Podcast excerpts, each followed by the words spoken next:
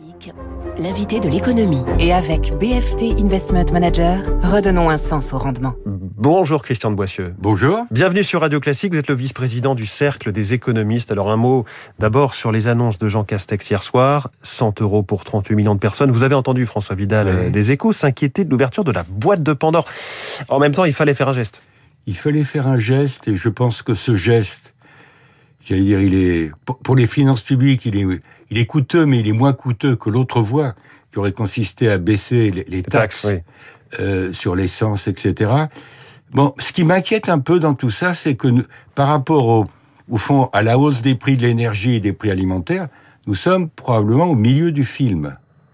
Et, et donc, euh, ce qui est annoncé, les 100 euros, etc., c'est pour compenser ce qui vient de se passer au cours de l'année 2021. Ça n'anticipe pas du tout sur l'évolution des prix qu'on connaît pas Et bien. la fin du film, c'est que ça continue à augmenter, quoi. Voilà, il y a, y a ce scénario. On n'en est pas sûr, les experts peuvent se tromper, et y compris les économistes dont je fais partie. Donc on peut se tromper, mais il y a quand même des tensions assez fortes. Et je pense qu'il faudra quand même quelques mois avant une sorte de normalisation des chaînes d'approvisionnement au niveau mondial, euh, rupture dans les chaînes qui pèsent, Oui. qui pèsent clairement sur les prix aujourd'hui de l'énergie, les prix alimentaires, etc. Donc euh, le, le scénario qu'évoquait euh, notre ami Vidal, c'est que euh, moi, je l'exclus le scénario. On peut pas tous les six mois faire des chèques de 100 euros ou l'équivalent. On peut pas courir après les événements comme ça. Surtout en période électorale où chaque décision euh, peut- Alors, peut, alors, sembler être... euh, C'est Voilà. tentant de courir après les événements en période électorale, mais je trouve que par rapport aux finances publiques et par rapport à la crédibilité de l'action publique, c'est pas terrible. Alors Christian de Boissieu, puisqu'on parle de dépenses publiques, venons-en à ces sujets qui se rejoignent dans l'actualité. C'est au niveau européen que ça se joue. Le pacte de stabilité, donc les, les 3% de déficit, les 60% d'aide publique, pacte suspendu avec la, la pandémie. Entre la nouvelle coalition allemande et la présidentielle française, les discussions vont forcément prendre, euh, prendre du temps. À quel scénario croyez-vous? Est-ce qu'on garde euh, les anciennes règles? Est-ce qu'on remet tout en cause?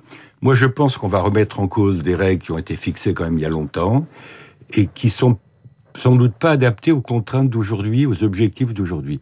Les objectifs, c'est quand même de financer la transition énergétique, de, fi- de financer un certain nombre de dépenses d'infrastructures. Donc, il s'agit pas de faire n'importe quoi, mais je pense qu'il s'agit, il s'agit ensemble entre pays membres de la zone euro.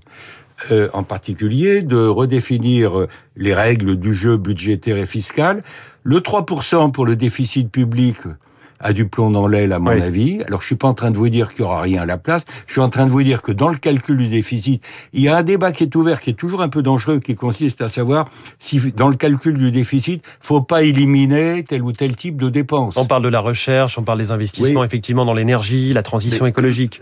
ce débat-là, quand je présidais le Conseil d'analyse économique, je me souviens en 2003, sous Raffarin, le débat avait été ouvert par certains ministres de l'équipe Raffarin en disant, dans la défense, les, les dépenses de défense, c'est fondamental, faut les enlever du calcul du 3%. La recherche, Partant de là, toutes les dépenses effectivement euh, sont alors, si fondamentales. on enlève tout, il reste plus rien, il n'y a plus de normes. Donc c'est le sujet, c'est où est-ce qu'on met la frontière, et puis il faut que les autres pays européens soient d'accord.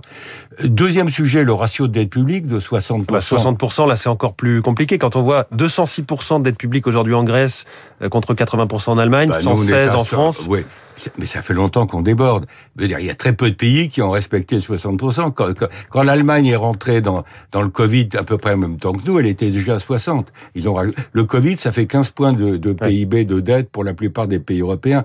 Donc je pense qu'il va falloir re- redéfinir des critères nouveaux, des critères de soutenabilité dans le temps. Est-ce que la dette est soutenable ou pas soutenable Oui. Et ça, ça va appeler euh, une analyse un peu plus fine que Oui. la brutalité des 60%. Il faut quand même que les critères soient, soient soutenables il et faut des soient, critères. Et soient crédibles aussi. Et, et puis c'est pas uniquement du franco-allemand. Hein. Vous voyez pas le rôle des Pays-Bas, des Ah, autres pays membres. Ça va pas jouer uniquement Rutte, entre euh, la, la hmm. nouvelle, le- la nouvelle équipe allemande et, et l'équipe française. Alors restons au niveau de l'Europe avec euh, la démission annoncée de Jens Weidmann, gouverneur de la Banque centrale allemande, qui était à ce titre au Conseil des gouverneurs de la Banque centrale européenne.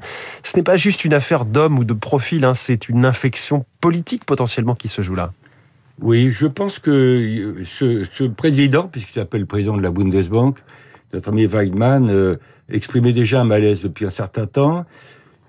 Il a, il a eu l'élégance de se retirer plutôt que de faire un clash à l'intérieur du Conseil des gouverneurs de la BCE. Il l'a peut-être fait, mais ça n'a pas été public. Oui. Enfin, à plusieurs reprises, il a exprimé son désaccord sur euh, le, le quoi qu'il en coûte, le fait que la BCE a, a rajouté euh, des achats de, de, de titres, Hmm. des achats d'obligations, des achats d'obligations. Il était clairement en désaccord avec euh, avec Mario Draghi et même euh, avec Christine Lagarde, mais il a été plus élégant avec Christine Lagarde, il a pas trop montré. Euh, bon, euh, donc voilà. alors, est-ce que est-ce qu'il y a un jeu politique allemand qui va jouer puisque la nouvelle coalition est probablement euh, moins faucon et plus collant par rapport à la politique monétaire, donc ils vont peut-être nommer pour remplacer M. Weidmann la tête de la Bundesbank. Oui, les faucons, c'est ceux qui sont les plus stricts, les plus rigoureux sur les questions budgétaires et monétaires. Et, les colombes sont plus cool. Mais il y a quand même dans cette coalition le FDP, le Parti libéral, qui est extrêmement, euh, pour le coup, euh, strict et rigoureux sur les questions. Je suis d'accord, mais si le FDP obtient le ministère des Finances, ce qui est possible, d'après les hypothèses qui sont faites du côté fédéral allemand. Je pense que euh, ils, auront, ils, auront, ce qu'ils veulent, un os à ronger, et ils seront peut-être un peu plus cool sur la dénisation. Je pense qu'il y aura une dame qui va être euh, qui va être nommée, parce que euh, à ma connaissance, il n'y a aucune dame qui a été nommée à la tête de la Bundesbank, ni d'ailleurs à la tête de la Banque de France. Oui. On a des sous-gouverneurs à la Banque de France. Et François Villeroy de Gallo est parti pour empiler. Mais qu'est-ce que ça dit de, de, de l'avenir et de... Est-ce que la fête est la fête continue finalement euh, encore plus. Non, mais ça, on va se lâcher encore plus ça potentiellement. Veut dire, à mon avis que Christine Lagarde et ses collègues de la Banque centrale européenne vont sans doute être un peu plus prudents dans l'évolution du programme d'achat de titres, que on va progressivement progressivement, très lentement, retirer un peu le tapis sous les pattes de l'économie. Et donc, euh, le débat, c'est comment est-ce que les marchés financiers vont réagir euh, si jamais, en décembre, lors de la prochaine réunion officielle de la BCE, on annonce une réduction des achats. Euh, là, vers ça, ça met quand même euh, veut dire l'équipe de la Banque centrale européenne en situation un peu défensive, euh, oui.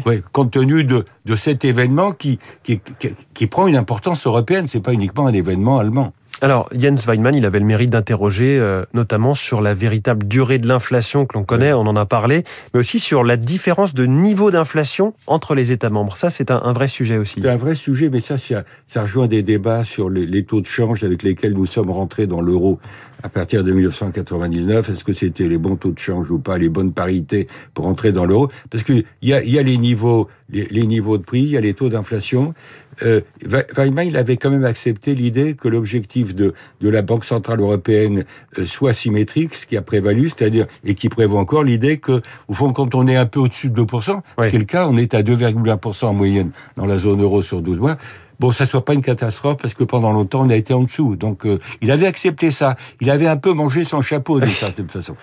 Christian de Boissieu, vice-président du Cercle des économistes. Merci beaucoup, invité de l'économie de Radio Classique. Merci et bonne journée. Merci à vous. Il est 7h23. Encore des propositions à attendre en matière de pouvoir d'achat venant de tous les candidats, mais aussi d'Emmanuel Macron. L'info politique, David Doucan, dans un instant. Vous écoutez Radio Classique. Avec la gestion Carmignac, Donnez un temps d'avance à votre épargne.